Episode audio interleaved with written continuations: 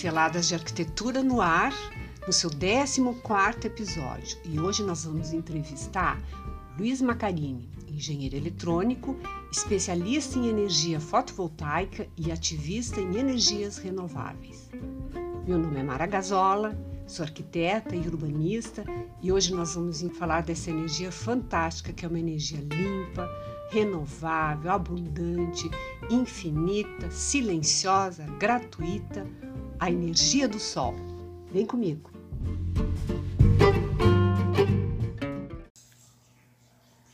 Oi, Luiz Macarini. É um prazer te receber. Eu te agradeço ter, ter apesar dos teus compromissos, estar em Santa Catarina, abrir a tua agenda para a gente conversar sobre um assunto que eu considero fundamental, assim. E eu estava lendo sobre isso que o setor solar superou agora, durante a pandemia, o número de instalações de 2019. Então, eu tenho muita curiosidade em entender como as pessoas, as empresas e a indústria está se posicionando em relação a esse setor. Macarine, o microfone é teu. Bom também te encontrar aqui e poder falar contigo e com teus ouvintes também sobre esse tema, Mara, que é muito caro para mim, né? Uma, um, essas questões ligadas a energias renováveis, a sustentabilidade. Eu fico muito feliz sempre de poder falar sobre esses temas, né? E também com essa questão da energia solar hoje em dia, né? Que tomou um, um volume bem mais significativo comparado de, de quando eu, eu comecei como ativista há cerca de 10 anos, com os primeiros artigos, as primeiras demonstrações, palestras, né? Hoje em dia o Brasil está num patamar totalmente diferente, ainda tem potencial para se desenvolver muito mais nessa área, né? Uh, eu estava lendo um artigo da Irena, a Agência uh -huh. Internacional de Energia Renovável, que diz que é possível a gente chegar a 100% de energia verde, né? Sim, sem dúvida, Mara. Uma coisa importante, assim, o meu olhar com relação às energias renováveis, em especial a solar, é sempre um olhar voltado à questão da permacultura, né? Um olhar mais amplo em que a gente possa desenvolver um estilo de vida sustentável de forma que não só a nossa geração, mas as gerações futuras possam dispor de uh, energia em abundância, possam produzir seus alimentos, dispor de água, limpa e produzir e construir suas, suas habitações também no mesmo local onde eles moram, sem degradação do meio ambiente, né? Então, esse meu olhar da energia solar, ela simplesmente como um, um mais um, um fator de desenvolvimento econômico, ela pode ser talvez tão danosa ou igualmente danosa como outras formas de, de, de, de, de produção econômica, né? Porque ela pode implicar numa maior demanda um maior consumo de energia, um maior consumo de bens e aumentar a poluição e a degradação do planeta. Né? Ela deve estar associada a um olhar mais amplo para que a gente possa realmente ter qualidade de vida e um futuro melhor para as próximas gerações, né? Nesse olhar da permacultura sempre, né? Sim, eu estava vendo também informação, assim, eu me preparei um pouquinho para conversar contigo, né? Que a China, o Japão, Estados Unidos, a Alemanha e a Índia são os que estão mais uh, avançados em termos dessa tecnologia, né? E aí tu coloca uma questão bem importante, que é a questão assim, a concentração urbana. Porque é uma coisa que eu sempre penso assim, numa concentração urbana onde todas as cidades estão verticalizadas, como é que tu pode usar esse recurso dessa, dessa energia infindável que é a energia solar para que a gente consiga minimizar minimamente todo esse impacto que a gente está vendo que está acontecendo no mundo, né? A gente não sabe mais. Tá, tem, tem tido temporais, tem tido secas bem significativas, está tendo incêndios que são fora da curva, né? Bom, Mara, na verdade, a gente não falou ainda sobre a pandemia, né? Mas, mas isso é assunto em todos os, os, contextos onde as pessoas se encontram, né? E aqui uhum. não vai ser diferente, né? Sim. Em verdade, a crise do, do coronavírus, né? Ela é apenas uma crise talvez pequena entre aspas dentro de uma crise planetária muito maior, né? Nós estamos com vários índices de degradação do meio ambiente, de, de destruição das florestas, de, de, diminuição do suporte de vida, de contaminação, de aumento de suicídios e N fatores preocupantes, né? Que já ocorriam antes do Covid, né? Então talvez o Covid possa até ser uma forma de um alerta para a gente ter um olhar mais amplo, um olhar de longo prazo, revisando a nossa forma de vida e a, nossa, a forma como a gente encara o futuro e a, e a construção do, do mundo como a gente o tem visto, né? A questão da energia solar, ela sem dúvida, ela, ela é super importante no momento que ela, que ela tem a capacidade de resolver toda essa questão dos combustíveis fósseis, uh, que estão muito ligados à questão do aquecimento global, né? Na verdade, se sabe que o aquecimento global, o maior, o fator preponderante nele é a questão do consumo de produtos uh, de origem animal, né? Que eles implicam na uh, um, na criação de grandes lavouras para produção de soja, milho para alimentar o gado, que vai depois ser abatido e alimentar as pessoas, né? São dados da FAO que 51% uhum. da, da emissão de gases de efeito estufa são devidos ao consumo de produtos de, de origem animal.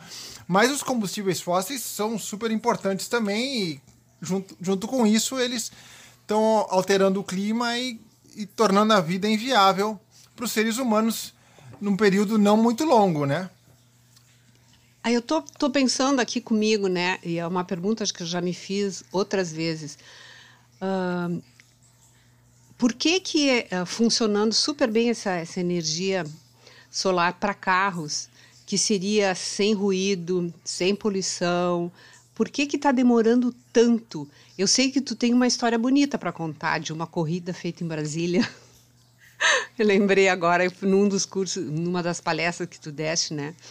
Uh, eu achei bem interessante essa coisa do, do, do carro elétrico, né? Por que está demorando tanto? Bom, Mara, o, uma coisa importante para os ouvintes, para as pessoas saberem, né? Porque senão hum. continua aquele ruído sempre que a energia nuclear não gera gases de efeito estufa, ou que a energia solar ela não é uma energia firme, a mesma coisa para a eólica, né? Então se uhum. diz, ah, essas energias são, são interessantes, mas isso é uma coisa muito para o futuro, porque elas não conseguem dar conta.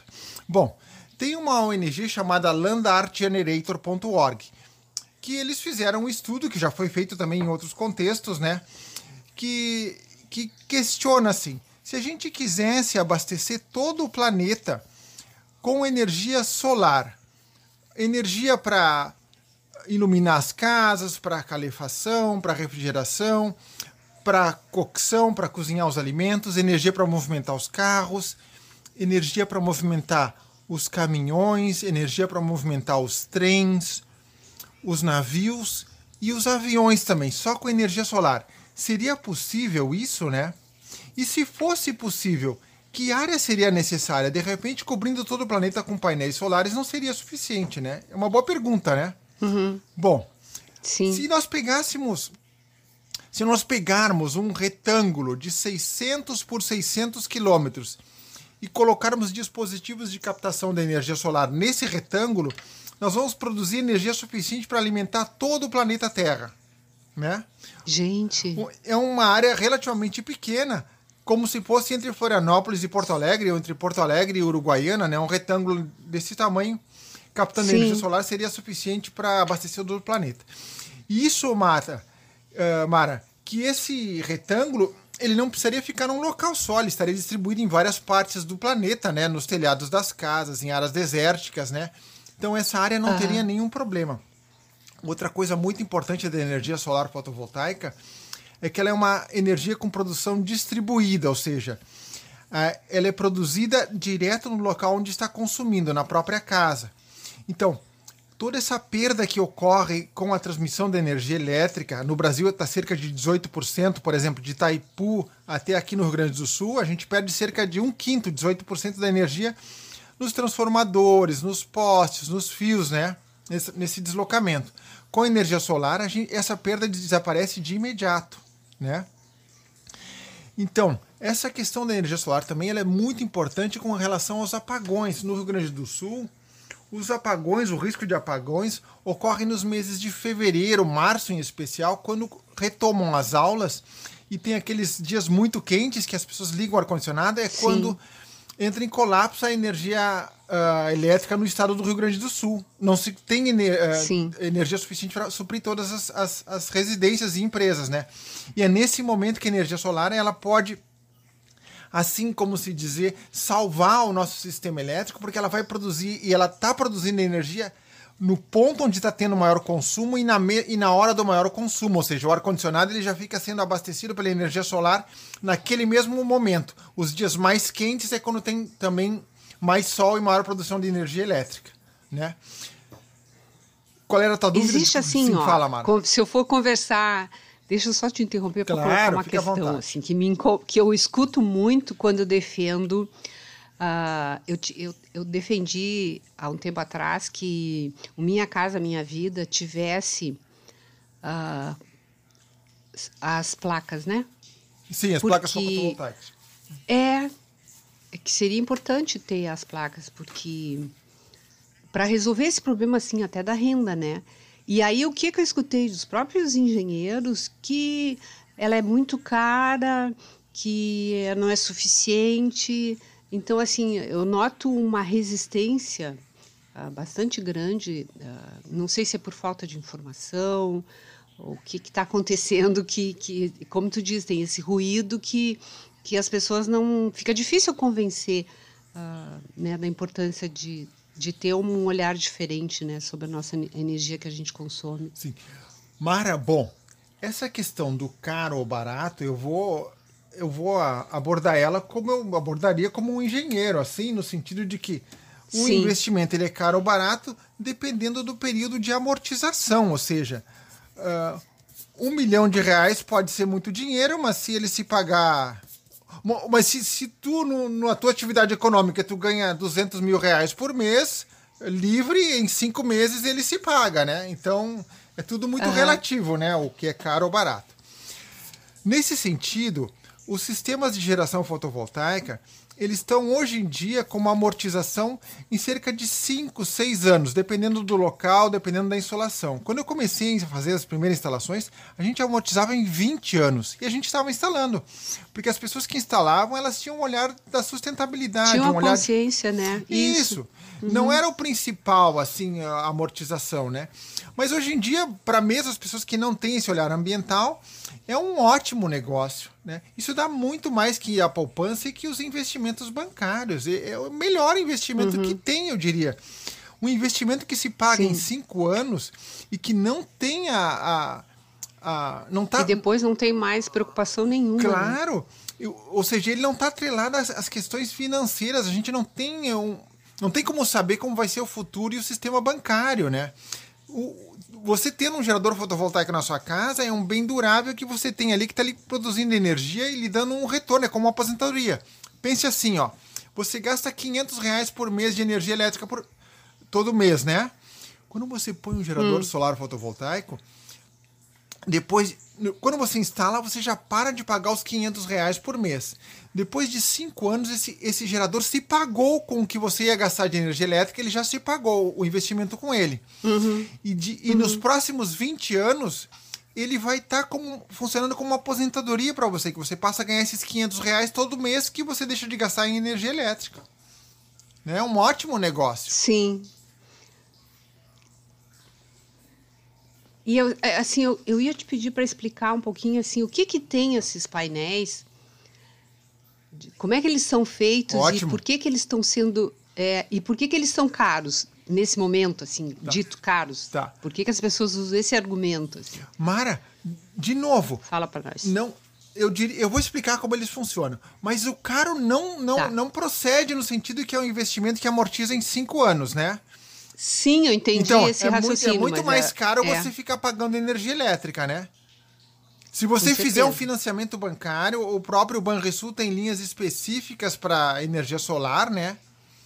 É, é um Sim. ótimo negócio. Os bancos estão dando esses financiamentos porque eles, eles entendem como um bom retorno para eles, né?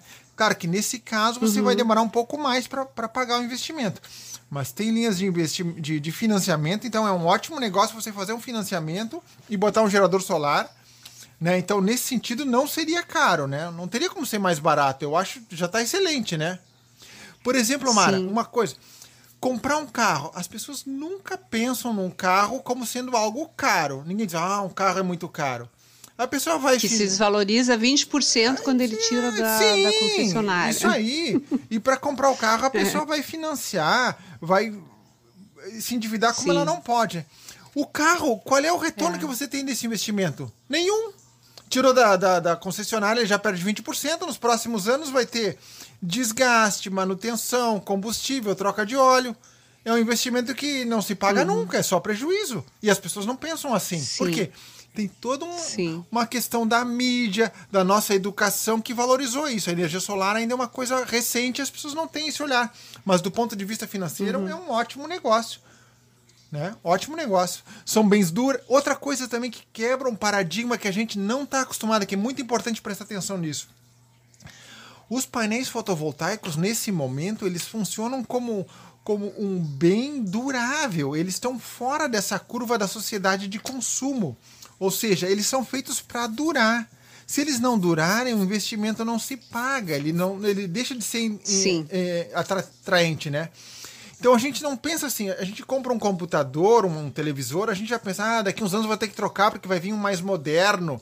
Uhum. Na energia uhum. fotovoltaica esse raciocínio não funciona. Isso quebra esse paradigma nosso.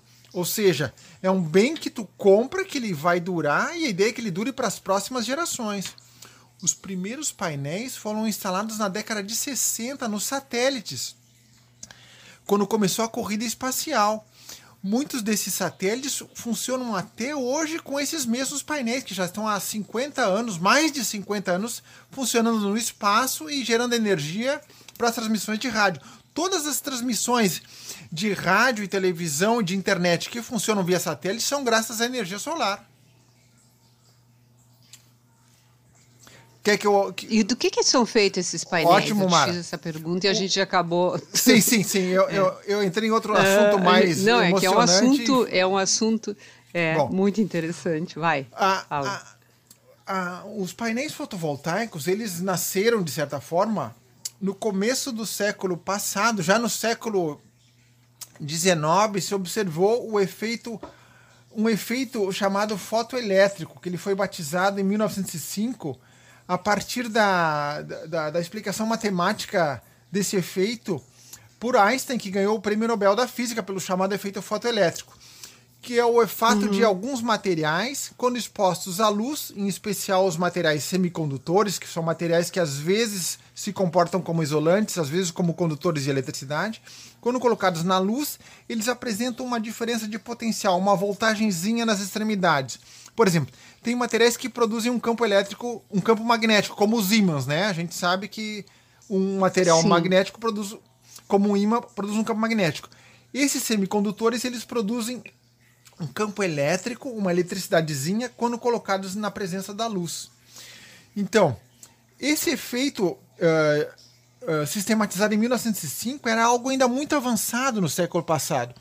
Ele passaram-se décadas até que em 1954 os laboratórios, laboratórios Bell nos Estados Unidos eles desenvolveram um dispositivo chamado bateria solar, que seria um painel fotovoltaico moderno, né, só que pequeno e muito caro naquela época, que na década de 50 ele produzia eletricidade. Como ele ainda tinha um custo elevado, produzia pouca energia, ele não teve aplicação. Como eu falei antes, com a corrida espacial e com os primeiros satélites, esses painéis fotovoltaicos tiveram uma aplicação e desde então eles vêm se desenvolvendo enormemente. Há cerca de 20 anos atrás, a Alemanha, com os ativistas pela energia limpa e contra as, as, centrais nucleares, começaram um projeto piloto de 100 casas na Alemanha com energia solar fotovoltaica e aquilo deu um boom, né? Que depois outros painéis, outros mercados como a China entraram na produção de produtos fotovoltaicos, né? E o preço despencou e vem despencando cada vez mais, né? Os painéis estão muito mais baratos, cerca de sete vezes mais baratos dos painéis hoje do que quando eu instalei há 10 anos atrás, né? E a gente instalava, ah, né? olha só. Porque são bens duráveis, uhum. Mara. Se ele é um pouco mais, se ele é um pouco mais caro como era, ele vai levar um pouco mais de tempo para se pagar. Mas agora, mais baratos, eles se pagam em cerca de 5 anos. De qualquer forma, como eles vão durar muitos anos, o, o preço dele Sim. não importa tanto, porque ele se paga, entendeu, Mara? Diferentemente de um carro. Sim. Que, que daqui a um tempo vai uhum. virar sucata para um ferro velho. Sim. É, isso é muito interessante. Claro, Mara, é um outro de, olhar. é um outro olhar. De divulgar, é. É. Eu acho que, que existe uma resistência que até agora eu não entendo muito, assim. Como é que a gente. Talvez pelo fato de as pessoas não morarem mais tanto em casas, né? As pessoas estão cada vez mais nas cidades com, com os, os apartamentos cada vez menores e cada vez mais apartamentos por, por, por torre, digamos assim, né? Uh, eu acho que as pessoas não conseguem ver como elas podem ter um, um, painel, né? Porque um condomínio vertical, como é que tu consegue uh, na parede? Porque aí as áreas são menores, né? Sim. Nas paredes verticais desses painéis, pode ser colocado? Claro, uh, Mara, eu procuro ter esse olhar mais uh, coletivo de sustentabilidade de sociedade como um todo, né? Ou seja, pelo que uhum. a gente viu antes, né, com essa área de 600 por 600 quilômetros quadrados para abastecer todo o planeta, nós temos área mais do que suficiente para uh, geração de energia elétrica com painéis fotovoltaicos. Tem, tem, um outro exemplo do professor Ricardo Ritter, né, que, por exemplo, Itaipu ela gerou um grande lago quando foi construída, né? Itaipu produz cerca de um quinto da energia que o Brasil consome, né? Se a gente pegasse uhum. a mesma área do lago e colocasse painéis fotovoltaicos, a gente produziria quase a metade da energia que a gente necessita para uh, ah, que a gente utiliza no Brasil, né? Então, mesmo que eu não consiga colocar o painel no meu telhado do meu apartamento de 20 andares, né? Existem outras hum. áreas em abundância no, no, no, que poderiam ficar em condomínios, em shopping centers, sobre indústrias, sobre rodovias, que poderiam gerar energia que seria injetada na rede elétrica pública que abasteceria o meu apartamento. Então as pessoas podem se é juntar. Aí é uma decisão de governo, né? Me hum. parece que do jeito. Não, não necessariamente. Ou seja, as pessoas é. coletivamente elas podem no seu prédio elas fazerem um, um, uma ação entre amigos e colocarem esses painéis num outro local. Muitas pessoas podem colocar na casa de praia e, e, e, e devolver essa energia para para né? seu imóvel na cidade, né? A legislação, a, a norma uhum. regulativa 482 e tem outras normas mais recentes da ANEL, elas prevêem que se o imóvel estiver no mesmo CPF no, ou no mesmo CNPJ, essa energia pode ser transferida de um para o outro dentro da mesma concessionária, entendeu? Então você na praia pode ter ah, os que... painéis fotovoltaicos na sua casinha uhum. e mandar essa energia para a cidade, o excedente que você tem. Ou ah, é entre amigos, na mesma família, uma pessoa produz e põe a conta de energia elétrica da outra pessoa no mesmo CPF e essa energia flui de um para o outro, né? Então, se você mora num uhum. apartamento que não tem área, isso não é um problema maior.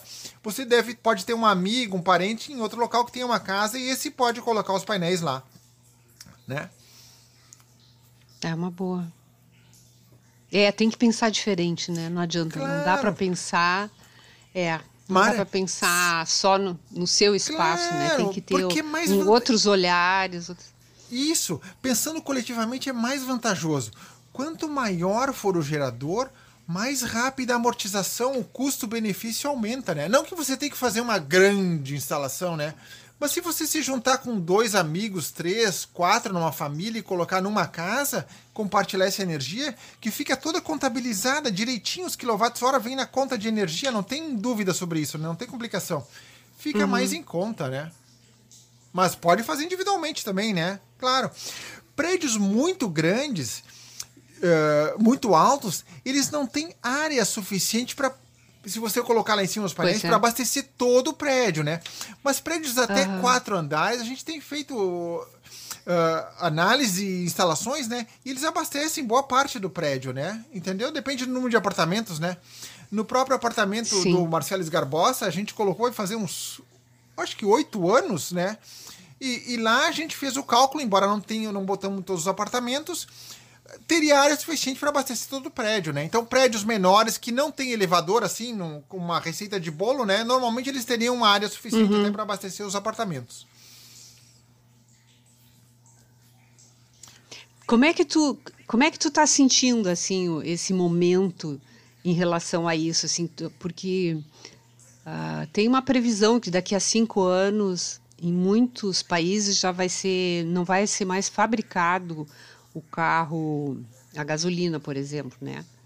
Uh, tu acha que existe assim uma sensibilidade da classe política, dos governantes, do pessoal que está da área econômica, que está vendo, conseguindo perceber que é possível também implementar um, um programa para ajudar? Tu acha, tu sente que isso vai acontecer num prazo mais curto ou tu acha que a gente vai ter que sofrer um pouco mais Mara, de bom, forma radical com essas Ótimo. Tu já vai ver um pouco aqui do meu olhar assim, né? Já quero deixar para os teus ouvintes a dica de dois filmes que vão ajudar as pessoas a, a poderem construir um olhar mais, digamos assim, positivo e resolutivo, assim, e, e de implementação de, de, de, de, questões que são benéficas para todos nós e para um futuro melhor, né? Uh, um se chama Our Planet, que tem no, no Netflix, de David Attenborough, né? É um documentário que mostra a situação atual do planeta ele como ambientalista que vem acompanhando durante muitas décadas, né? Ele mostra a questão da degradação ambiental e a importância do nosso papel em reverter isso, né?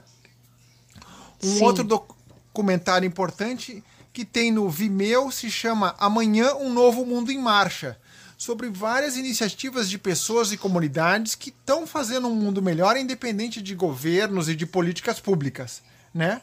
Sim. E tem ainda um outro documentáriozinho no Netflix que se chama uh, Salvando o Capitalismo, que ele mostra como os governos eles estão permeados pela influência das corporações, né? Que elas financiam as campanhas dos políticos e a partir desse processo os políticos fazem leis que favorecem elas, né? E que não necessariamente tem um olhar que seja benéfico para a sociedade e para o planeta, né? Haja vista agora desse último documentário que eu recomendaria até com mais ênfase para os teus ouvintes, que é o, a, o dilema das redes sociais, né? Que eles mostram como Sim. as redes sociais estão sendo prejudiciais para a sociedade como um todo, no momento que elas vão acirrando os ânimos e, e criando opiniões hum, mais radicais, né? Então, Sim. essa questão dos governos e das políticas cabe a nós irmos fazendo a nossa parte, né? Com relação à energia limpa, a energia solar fotovoltaica, esse é um campo super auspicioso, né? A gente tem a liberdade total para implementar e ir montando sistemas de geração próprios, duráveis, robustos e num valor acessível para nós, né? Voltando à questão do carro, né? Uma instalação fotovoltaica que é um investimento, que é um projeto de vida que se paga em cinco anos e depois vai me dar retorno e é um bem durável, ela custa 5, 10 vezes menos do que um automóvel, dependendo do porte da instalação, né? E o automóvel ele degrada e ele, e ele é poluente, né? Quer voltar aos carros Sim. elétricos? Vamos lá. Os veículos elétricos, eles já são realidade há mais de 20 anos. Tem um outro documentário super emocionante que se chama Quem Matou o Carro Elétrico. Muito bonito, eu acho que ele está até já no YouTube né? Quem não, não conseguir, depois eu, eu passo o link, a Mara passa meu, uh -huh, meu, eu ponho. meu contato uh -huh. aí, né? Então, nesse documentário mostra que em 96 a GM já tinha produzido em, em, em grande escala mais de 2 mil carros elétricos. O carro que era o, o piloto era o chamado EV1, um carro rápido, super avançado, né? Que o Mel Gibson e outros uh, atores de Hollywood, eles inclusive uh, foram ativistas a favor desse carro. Nesse filme eles mostram isso, né? E esse carro depois deixou de ser produzido, e eu não vou contar o que aconteceu com esses carros, senão você não vai ver o filme. Mas teve uma história muito triste, né? E isso, de certa forma. Não vai dar uh, spoiler. Como que. Tá certo. É, como, como de, uh, retardou o aparecimento dos veículos elétricos, né? Eles estão voltando novamente, né? Então, é uma realidade, isso está acontecendo, em especial pela China, né? Pela China que, que, que não tem petróleo em abundância e que ela tem o seu, seu poderio econômico atrelado ao lucro que e ao crescimento que eles estão tendo com a produção de baterias e de veículos, né? O maior fabricante de veículos uhum. elétricos do mundo é, é a BYD, BYD, né? Uhum. Build Your Dreams, né? Uma, uma empresa de um chinês visionário, assim, né? Não vou dizer que é uma empresa do bem, mas é uma empresa que tem esse olhar, assim, de introduzir energias limpas e um olhar mais sustentável, né? Que, que através da BYD eles estão produzindo carros, ônibus, né, e vários veículos. Em Porto Alegre, inclusive, há dois anos atrás, rodaram dois ônibus elétricos da BYD com autonomia de 200 quilômetros. Eles foram cedidos a Carris e foram um sucesso, né? Eles estão sendo produzidos, se não me falha a memória, em Campinas até, né? Então, os veículos elétricos estão vindo, né? Uh, em outros países eles já estão mais acessível o valor deles, né? É normal que o valor seja mais elevado porque é uma tecnologia nova, né? Mas de novo, Mara, eu diria que é uma questão muito de conscientização, né? Em Porto Alegre, por exemplo, né, a gente vê carros caríssimos, né? Carros mais de 100, 150 mil reais, né?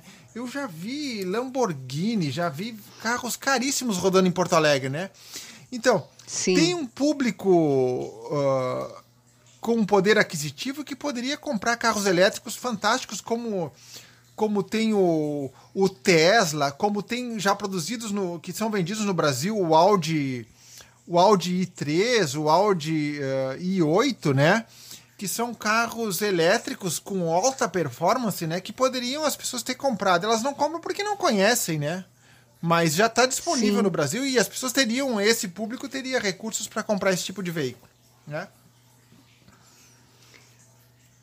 Bom, Luiz Macarini, nós já estamos há mais de meia hora, um papo assim que para mim poderia durar bem mais até, sabe? Mas assim, para não ficar, eu acho que é um assunto que não se esgota hoje, né? Eu espero que a gente tenha a oportunidade de, de conversar sobre isso mais vezes e, e que as pessoas realmente consigam se sensibilizar com essa tua fala tão importante que deu tanta informação para gente. Claro. Que, Mara? Tem mais alguma coisa que tu queira dizer? Claro, claro. Mara, tem, uh, tu vai me controlando o tempo aí, né? Mas sobre a questão dos carros, muito importante também que os teus uh, ouvintes e os teus seguidores saibam, né? Coisas que são, digamos assim, até inéditas. As pessoas não sabem isso e são questões muito importantes, né? Tem, tem, um, tem um linkzinho que eu sumarizei essas, essas informações, que é o www.bit.ly barra Roda de Conversa 50, que foi uma live que eu dei há um tempo atrás, em que eu nesse nesse nesse linkzinho www.bit.ly Depois barra... me passa essas uhum. informações e eu coloco. Coloca lá. Eu coloco. Ali tem artigos Isso. meus na, nas revistas do CREA, em outras revistas, que eu coloco em detalhes essas questões que eu estou falando agora uh, com áudio para você, né? Mas um, uma outra informação uhum. muito impactante, por exemplo, né? A gente nós temos assim o álcool como um combustível renovável, uma, um, uma vantagem do Brasil, né? Eu também pensava assim há um tempo atrás. Mas o álcool, ele é, na verdade, ele é um subproduto na produção da cana, ele é um subproduto da vinhaça, da, do vinhoto, né? Quando a gente produz uh, a partir da cana de açúcar o álcool, a gente produz 20 vezes mais vinhaça que, do que o álcool, né? E essa vinhaça tem que ser processada depois como adubo, né? Para ser retornada ao meio ambiente. Então o álcool ele tem essa questão da produtividade, que é uma eficiência baixa na produção. Da mesma forma, um carro a álcool ele implica na, na utilização de áreas que poderiam estar sendo utilizadas para a produção de alimentos, né? E cada vez essa fronteira agrícola tem aumentado mais para a produção de biocombustíveis, né? De qualquer forma, o consumo de combustíveis é tão grande no planeta que mesmo que a gente plantasse toda a área possível com, com álcool ou com, mesmo com biodiesel, não seria suficiente para abastecer a demanda dos veículos no planeta, né? Então, o álcool ele é complicado nisso, né? De qualquer forma, um uhum. hectare de cana-de-açúcar já tem estudos que mostram que com um hectare de cana-de-açúcar a gente consegue produzir álcool para movimentar um carro por uma distância de 40 mil quilômetros, que seria a circunferência da Terra. É bastante, durante um ano, né? Um ano produzindo álcool implica nessa distância percorrida por um carro, né? 40 mil quilômetros. Mas a pergunta é, Mara, se a gente pegasse essa mesma área de um hectare para a produção de álcool durante um ano, que demanda adubo, demanda tratores e todo ano precisa ser cultivada, e colocássemos painéis fotovoltaicos nessa área de um hectare, a gente produziria eletricidade para movimentar um carro elétrico por uma distância 234 vezes maior. Eu vou repetir. Olha a só. mesma área é. que eu utilizei para produzir cana-de-açúcar, se eu botar painéis fotovoltaicos, eu movimento um carro elétrico por uma distância 234 vezes maior. Esses são dados do professor Ricardo Rütter, da Universidade números, Federal de Santa né? Catarina. É. Muito importante. Mara, outra coisa. Um carro elétrico, eu digo assim, é um veículo elétrico. Esses painéis fotovoltaicos nesse 1 hectare, eles podem estar abastecendo, por exemplo, aqui em Porto Alegre, o Trenzurb, que é um veículo elétrico. Né? Nós já tivemos em Porto Sim. Alegre ônibus elétrico, bondes, né? Em São Paulo ainda continuam Sim. circulando os trólebus, os ônibus elétricos, há 30 anos. Esses trólebus são feitos em Caxias do Sul, tua terrinha querida, né? Pela Marco Polo. é. Esses trólebus podem ser fabricados ainda e podem ser instalados em Porto Alegre, em Tramandaí, em várias cidades. São veículos super duráveis, né? E que não poluem o meio ambiente e são fabricados com tecnologia nacional, né? Então essa questão dos da energia fotovoltaica, ela tá ligada à mobilidade sustentável direto, né? Sem falar, Mara, no fato de eu ter os painéis fotovoltaicos na minha casa e o meu carro elétrico, né? Que aí eu passo a andar de graça sem consumir mais petróleo, Sim. sem poluir o planeta. Uhum. Mara, tu vai me pedir algumas considerações, Oi. provavelmente, para o nosso fechamento, né? Isso. Bom. Isso. Como você mesma falou, esse tema é, você vê, no meu caso, ele é um tema muito emocionante, né? É um entusiasmo. Eu espero ter compartilhado com, contigo e com os teus, uh, uh, teus uh, ouvintes, né? Informações que sejam relevantes. Eu me coloco à disposição aqui para ajudar no que for possível para participar em alguma live ou algum debate, alguma conversa, né? E também tenho vários amigos que trabalham com energia solar. Se alguém me mandar um WhatsApp, eu indico alguma empresa que as pessoas possam fazer orçamentos, né? Hoje em dia os orçamentos de energia fotovoltaica são muito fáceis. A pessoa manda uma, uma foto da conta de energia pelo WhatsApp e daí com aquele com a foto dá para ver o endereço, pelo endereço a gente vê a radiação solar, se tem sombra ou não, pelas imagens do Google Maps, né? Tu que é arquiteta sabe que dá para ver Sim. isso aí.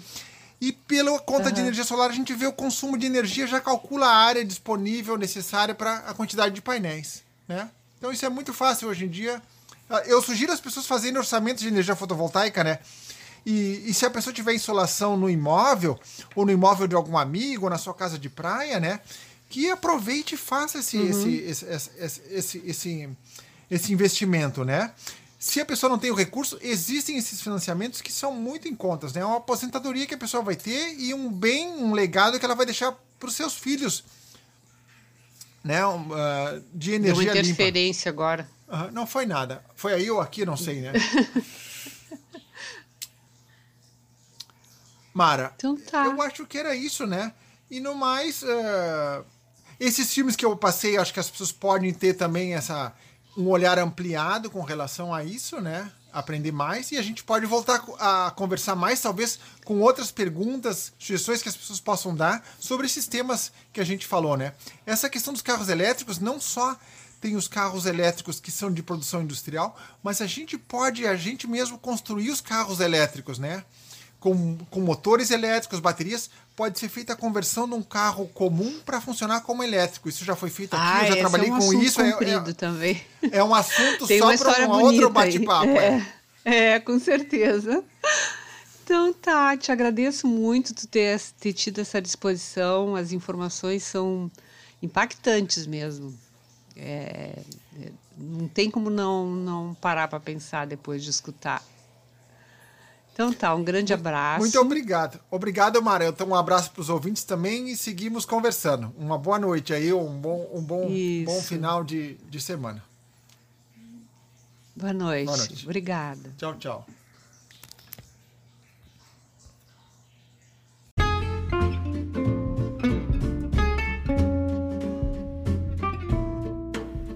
Bom, pessoal, temos muito que refletir, não é mesmo? Acho que foram levantadas uma série de questões que ultrapassam o consumo de energias alternativas. É o momento de nós pensarmos de como nós podemos contribuir de forma efetiva para que mudanças de qualidade, mudança de paradigmas possam acontecer, né? Se vocês querem conversar mais sobre esse assunto, se vocês têm dúvidas, se vocês querem, enfim, sugerir outras pautas, lembrem que vocês podem escrever para mim, pinceladas de arquitetura, tudo junto, arroba gmail.com. Me acompanhe pelo Instagram, Mara Girongazola, ok? Obrigada por ter estado comigo até esse momento. Até o próximo episódio.